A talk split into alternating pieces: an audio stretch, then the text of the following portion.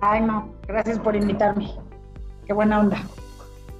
Feliz, este, como te platiqué, vamos a hablar hoy de la cultura tóxica del alcohol. Platícame antes de empezar con el tema un poco qué haces y cómo has llegado hasta donde estás ahorita. Eh, yo soy consejera en soy psicóloga, consejera en adicciones, escritora, he escrito un par de libros del tema de las adicciones.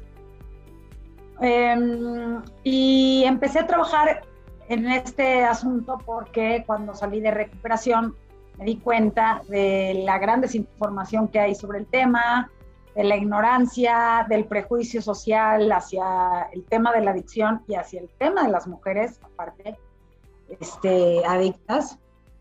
Y desde entonces, digo, también no, no fue que yo dijera, me voy a dedicar a esto, o sea, como que la vida también me fue poniendo las cosas ahí, ¿no? Escribí mi primer libro, me lo publicaron, fue un exitazo, me empezaron a llamar para conferencias, pedí una beca para estudiar, me la dieron, o sea, como que todo se fue, dando, como poniéndose los cubitos para, para que yo pudiera hacerlo, ¿no?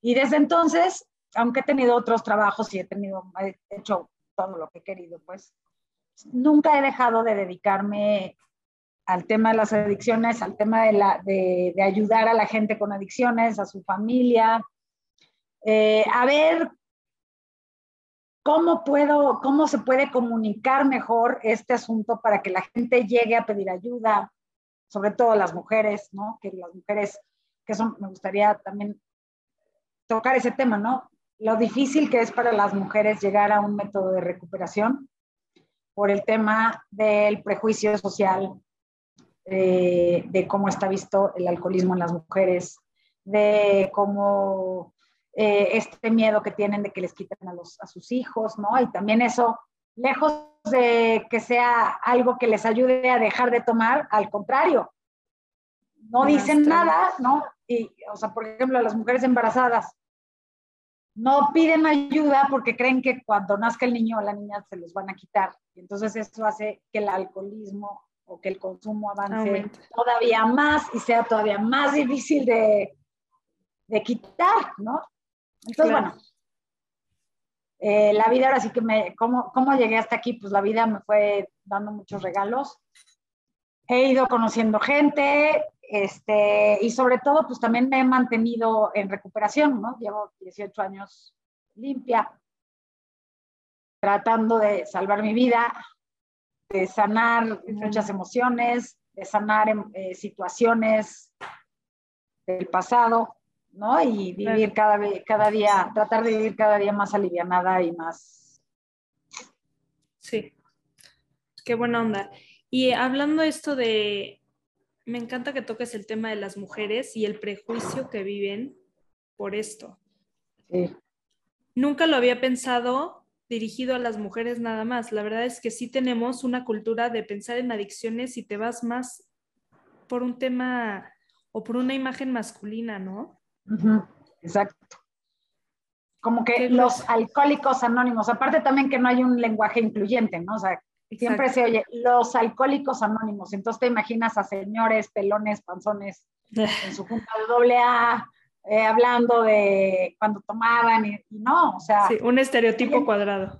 Exactamente, ¿no? Y hoy en día, sí, si bien, vamos al grupo al que yo voy, van muchísimas mujeres y chavitas, ¿no? Chavitas de 20, 22, 25 años. Eh, me parece súper importante también abrir la discusión en los medios de comunicación, en espacios como el tuyo, eh, en escritos, en películas, o sea, empezar a visibilizar que existe. Que existe, ¿no? Y sobre todo para que más mujeres lo vean y, las, y estas mismas se, se, sientan menos juzgadas por acudir a un método. Claro, y que puedan pedir apoyo, que se atrevan más. Exactamente, y que se los den. Y que se los den, porque también, eh, pues como, como no eres, como no, no no encuadras en el estereotipo, ¿no? Entonces lo minimizan. O también hay otro tema, ¿no? O sea, eh, se cree que las mujeres pues tenemos más.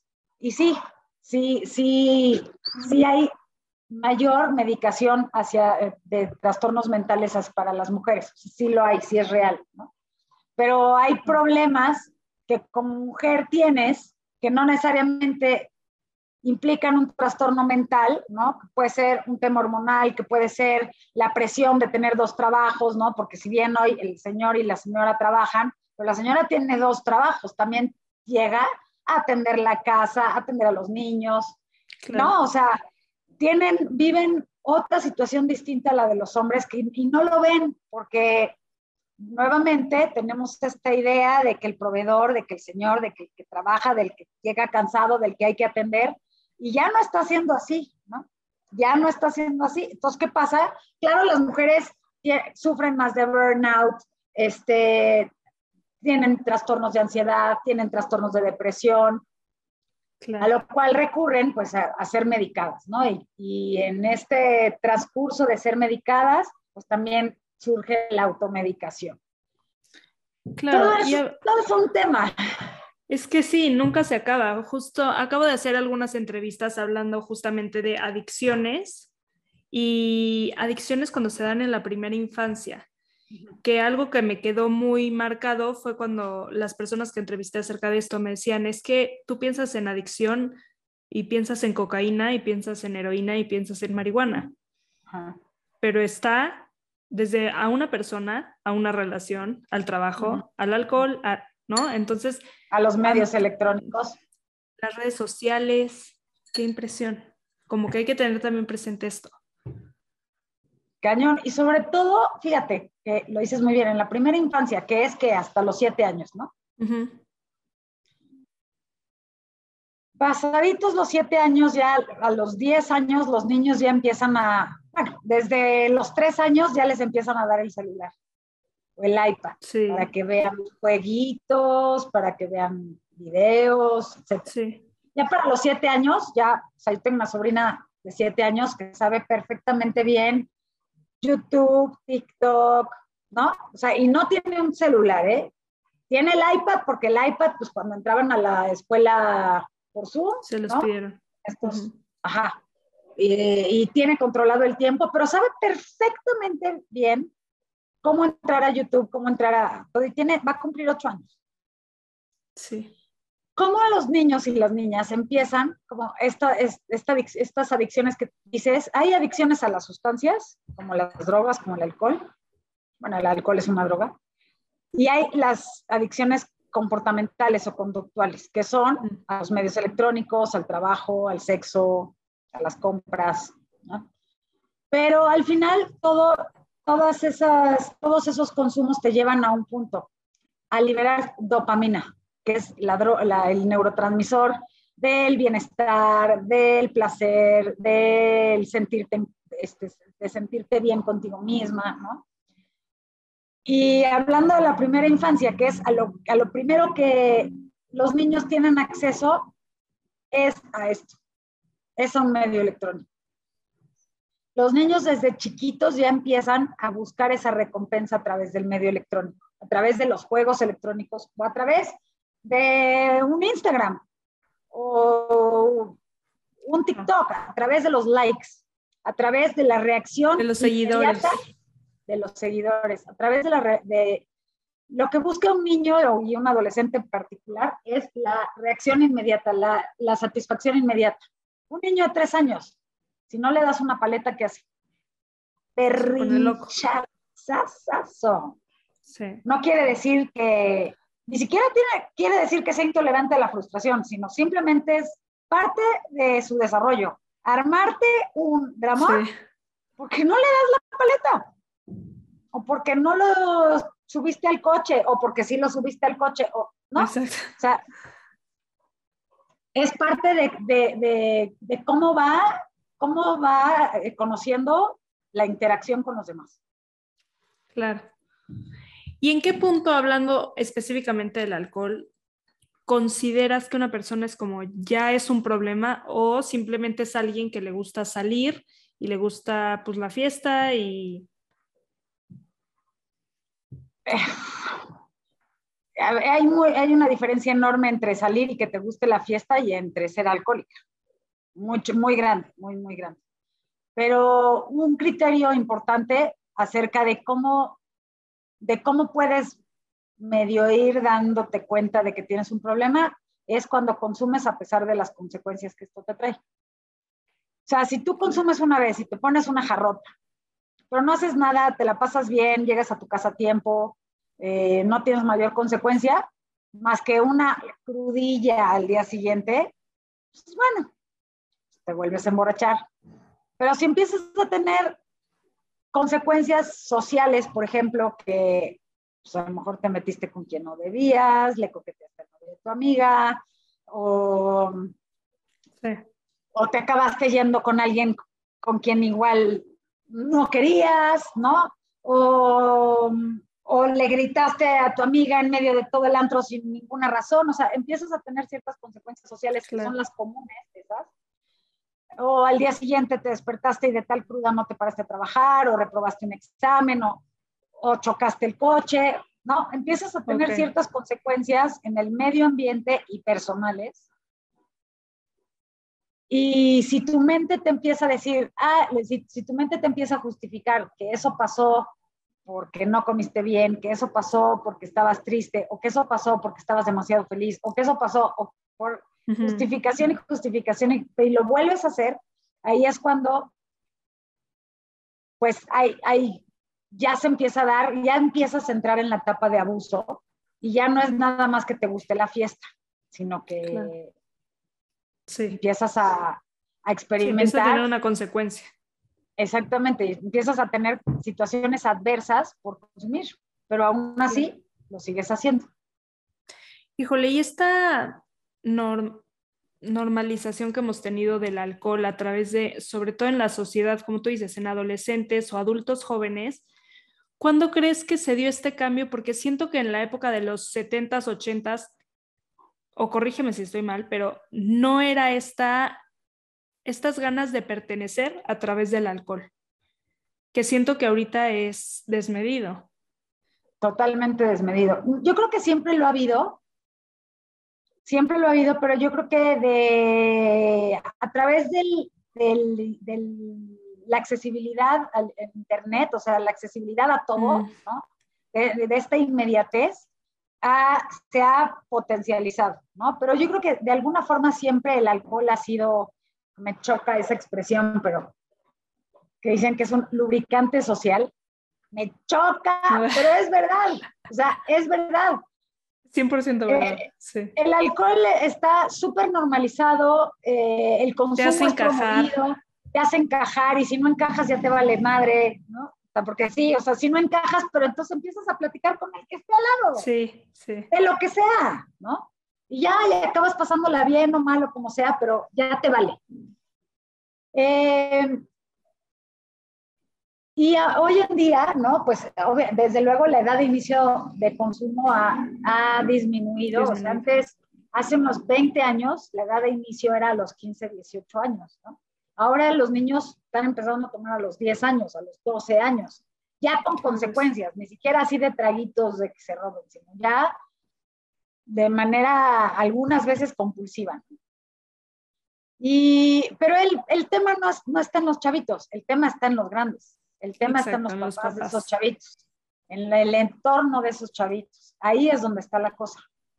Cuando ayer daba una plática y les, les platicaba esto, ¿no? O sea, muchas pláticas van en torno al alcohol, que si el vino, que si hay este mezcalito rico, nuevo, que sacaron, que se empieza, la gente grande empieza, eh, no empieza, sino que siempre ha romantizado mucho esta relación con el alcohol.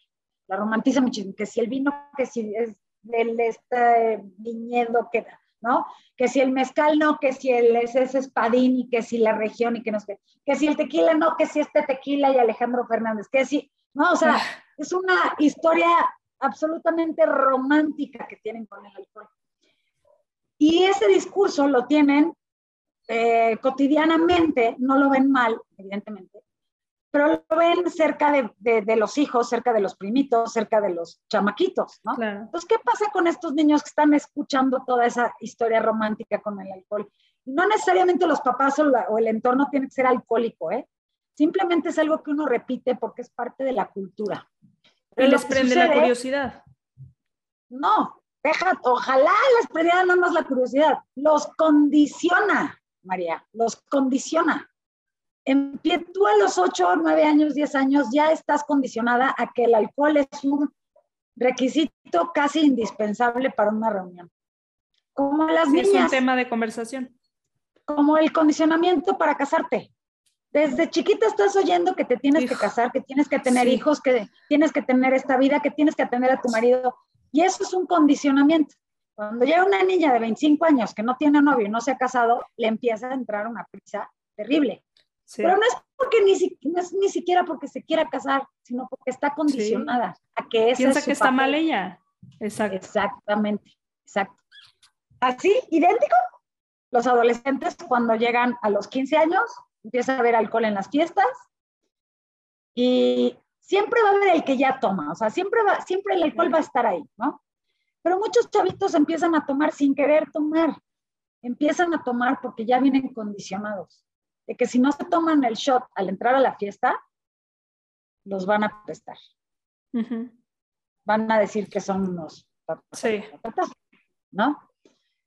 Y y eso es un condicionamiento que van obteniendo desde que son niños, del discurso que están escuchando socialmente alrededor del alcohol, alrededor de, en Navidad, por ejemplo, ¿no? O sea, aunque nadie se emborrache en Navidad, pero el discurso de Navidad es vamos a brindar, el que sirva a todos los niños una copita para que nada más brindemos. Ese tipo de cosas que son cotidianas, que nadie las ve mal, ese tipo de cosas son las que los van, les van este, como predisponiendo. Predisponiendo. A que la felicidad está relacionada o asociada con tomar. Claro que a los 12, 13 años, 15 años, 14 años, van a querer una fiesta, no van a ir a, no quieren ir a la fiesta por la música o porque a lo mejor se van a topar con la niña que les gusta o el niño que les gusta. Van a ir a la fiesta porque hay una posibilidad de tener esa experiencia de mayor. Claro, de lo que vieron en su casa. Exactamente. Y hablando pues, desde ese punto de vista, los papás, ¿qué, ¿cómo influencia el autoestima de unos papás en que un niño busque esta validación externa a través del alcohol en este caso? o sea, los papás son una pieza clave para esto, ¿no? O sea, y siempre yo voy a dar las pláticas, las conferencias y todos me dicen, es que, ¿qué tengo que hacer para que mi hijo tenga buena autoestima? Leo, ¿qué tienes que hacer? Trabajar tú en tu autoestima. Claro. Porque tú le puedes sacar el, eh, así a, ¿cómo se llama este cuate? Nathaniel, no me acuerdo su, su apellido, y que habla muchísimo de la autoestima y tiene 350 libros de autoestima y se los puedes dar, órale, léelos. No sirve absolutamente nada. O sea, cuando tus, hijos van a hacer lo que ven, no lo que les dices. O sea, el mensaje que les queda a tus hijos es lo que ellos ven en los mensajes que tú estás mandando, no directamente, sino en la dinámica, en la relación con tu esposo, con tu esposa, en la relación contigo misma, en cómo te ves, ¿no? O sea, si tú desde que te amaneces, está la niña sentada en la cama, te ves en el espejo y dices, otra, ya me sale la loja, ya me sale, ay, hoy estoy horrible, hoy estoy no sé qué, la niña, o sea, niñas de 6, de 7 años, ya se dicen a sí mismas las mismas cosas que se dice su mamá. Es terrible, María, es terrible, terrible. Hay que, y antes, probablemente antes no era tan así, pero hoy esas niñas están en contacto con muchísimo más información de lo que estaba en contacto yo. Yo creo que yo soy bastante más grande que este, pero bueno, digamos que son las niñas de ahorita, tú y yo, ¿no? Yo no tuve accesibilidad, no tuve mucha accesibilidad a, muchas, a, mucha información, o sea, pues yo leía la revista Tú o el Cosmopolitan cuando se la robaba a mi mamá, ¿no? O sea, esa era mi accesibilidad al mundo de las cosas, ¿no? No, tú ya, ya había internet, me imagino. Este, pero lo que te quiero decir es que ya hay muchísimas más cosas, o sea, ya las niñas ya no tienen esa contención, no tienen contención, pero independientemente de que si tengan o no contención, es fundamental cómo la relación de sus mamás con, con ellas mismas. la relación de sus papás con ellos mismos.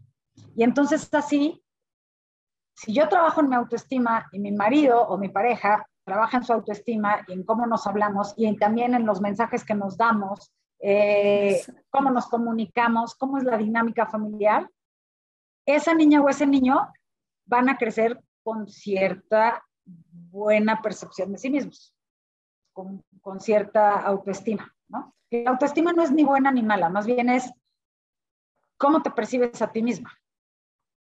Es eso, y es, es, una, es una, no es, una, no es lineal, ¿no? O sea, unos días te sientes muy bien, otros días no. dependes del entorno también para, como un espejo para determinar tu, cómo te sientes o cómo te percibes a ti misma, ¿no? Implica muchas cosas. Pero si la relación directa con el mundo, que es con tus papás, es de criticarse todo el tiempo, de decirse que son, que no sirven, que esto, que el otro, que se ven así, que se ven asado, preocupados por, por cosas superficiales, pues, si no realmente en, en, el fondo, pues esos niños van a crecer igual. Claro. Una vez, no, dime, dime. No, y entonces cuando lleguen a la fiesta y les ofrezcan los shots, pues van a ser personas que no tengan el suficiente valor para decir no gracias, para tomar su propia decisión, la decisión que ellos quieran tomar. Van a estar expuestos a que los otros decidan por ellos. ¿Entiendes? Sí, entonces van a lo más vulnerable. Ajá van a acabar tomando o experimentando o eh, lo, que, lo que sea, ¿no? Y entonces van a obtener de, esa, de ese experimento con el alcohol, van a... ser una niña que se siente insegura. Llega a la fiesta, no quiere tomar, pero le da pena decir que no quiere tomar. Toma. Experimenta el alcohol en su cerebro, ¿no? A los 16 años. Y de repente se toma un par de shots ¿Y qué crees? De repente ya se ve guapa, de repente ya se ve que encaja, de repente ya se ve que porque se tomó los dos shots, el chamaquito que le gusta ya le habla. ¿Cómo crees que va a conectar la experiencia esa chamaquita? Sí, tengo que hacer esto. con la experiencia de, de haber tomado. Claro, lo va a relacionar con, es que me eché los shots, tengo que hacer eso siempre. Exactamente. Una vez estaba entrevistando a Alejandra Llamas y me dijo algo impresionante, es que podrías educar a tus hijos en silencio. Sí. Qué grueso. Sí. Porque eh, no hay nada más cierto que eso. Sí, sí, sí, sí, sí, tal cual. Sí, los hijos van a, van a hacer lo que ven, no lo que les dices. Totalmente. Y para las personas que nos están escuchando, que tengan hijos adolescentes, y porque siento que luego como papás obviamente te preocupa este tema o a la mayoría, el ver que según tú tu hijo ya está teniendo un consumo desmedido de alcohol, pero obviamente a ti no te va a contar, no te va a escuchar lo que le dices, no, te dice que estás exagerando, que todos lo hacen. Tú no estabas ahí, ¿no? ¿Me explicó? ¿Cómo, ¿Cómo haces el approach a tus hijos o de qué forma pides ayuda para realmente saber, es que tu hijo está, lo sabe controlar o tú ya viste que ya se le pasaron más veces las conductas que mencionaste al principio. ¿De qué forma lo llevas a algún lugar a que lo ayuden para evitar que esto se salga de control si en tus manos pues no te deja entrar? ¿Me explico? No, primero los papás tienen que estar bien informados. O sea, no hay una forma de cómo, sino si no tienes información, o sea, que los papás sepan cuáles son esos criterios. O sea, no nada más es, ay, es que lo vi borracho dos veces, no, o sea, métete a ver, ¿no? Este, trastornos de consumo de alcohol en los adolescentes. Y te va a salir muchísima información sobre si tienes un problema o no tienes un problema. Eh, la reacción de los papás es también importantísima. Muchos papás reaccionan de, reaccionan de mala manera por miedo y con razón, o sea, es un miedo válido, ¿no? Total. La niña está alucinando, la niña ya no sé qué, la niña llegó en blackout, pues claro que te mueres de miedo. Pero antes de, ver, de reaccionar así y hacerlo peor, yo les diría, infórmense, infórmense, platiquen con alguien, pueden llamar, este, platiquen con alguien que sepa del tema, con un especialista, eh, métanse a leer, métanse a leer el consumo de alcohol en, adolescentes, o sea, hay, hay, de que hay literatura la hay, de que hay gente que los puede ayudar la hay. El problema es que dejan pasar, dejan pasar las ocasiones. Porque pasa, ver tan grave. lo regañan, ajá, lo regañan o la regañan y se asusta también la persona, ¿no? Y dice, bueno, sí, sí me asusté, ya no lo voy a hacer. Y pasan dos semanas y ya no lo vuelve a hacer y hasta que lo vuelve a hacer.